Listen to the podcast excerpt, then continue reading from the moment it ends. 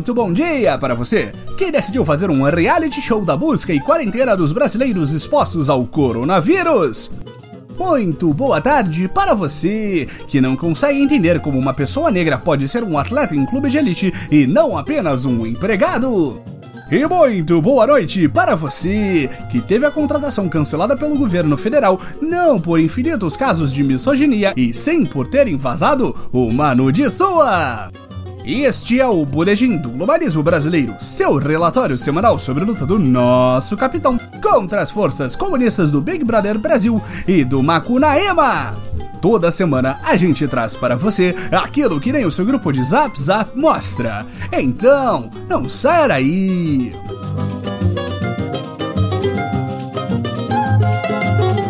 Após mais uma de suas famosas declarações completamente aviltantes, o boletim finalmente tomou vergonha na cara e esta semana dedica um programa especial para falar dele, o super ministro da Economia, Parasita Guedes. Não, não. Paulo Guedes. Paulo Guedes. Caso você tenha apagado suas memórias sobre o governo federal e decidido que uma vida na ignorância é melhor do que a perspectiva de saber o que está acontecendo e nada poder fazer para mudar o status quo, nós relembramos. Mesmo sendo próximo de outros candidatos à presidência, como o crápula Luciano Huck, Guedes foi visto pelo mercado como uma opção mais equilibrada entre outros possíveis candidatos ao cargo de super-ministro da Economia, que tinha na lista de Bolsonaro pessoas tão equilibradas quanto ele, como por exemplo um chimpanzé munido de uma submetralhadora. Apesar da distância intelectual, Guedes e Bolsonaro se tornaram da noite para o dia a união perfeita entre um ultranacionalista reacionário que não entende nada além de gritar jargões e um economista privatizador que se tornou a resposta de todas as perguntas feitas para Bolsonaro. Porque, afinal, que presidente precisa entender de qualquer assunto se pode passar lá no posto Ipiranga e conseguir todas as respostas? Não é mesmo? E se o próprio presidente nada entende de economia, o que dizer do brasileiro médio que votou em Bolsonaro por conta de Guedes? Apesar de vez após vez o atual ministro dizer que quer ver o dólar a 5 reais, o gado demais da nova era votou em Bolsonaro com o sonho de visitar parques temáticos no exterior, acreditando que o super-ministro resolveria todos os problemas da economia nacional. O que vemos desde 2017 é que o projeto de Guedes continua indo de vento em popa, com declarações nitidamente mentirosas e informações tiradas de sabe-se Deus aonde. O super-ministro continua uma tradição estabelecida desde o começo do reinado dos Bolsonaros de não se apegar à realidade. Afinal de contas, fatos são coisas de comunista.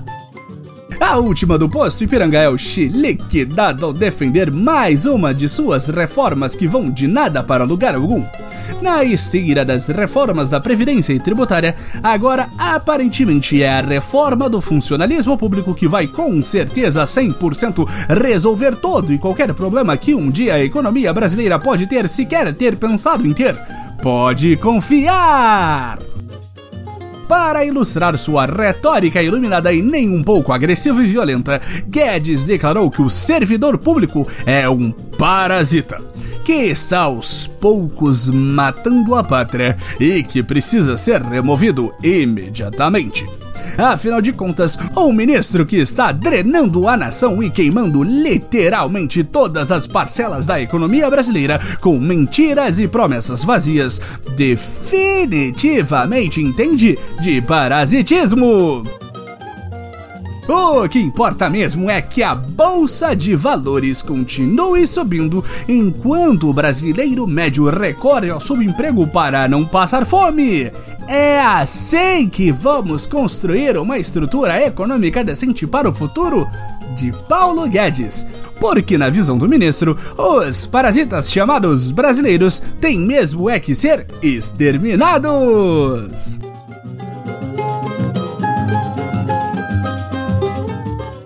Esse foi o nosso Boletim do Globalismo Brasileiro para a semana de 10 de fevereiro. Envie sua sugestão ou crítica para o nosso perfil em arroba no Twitter.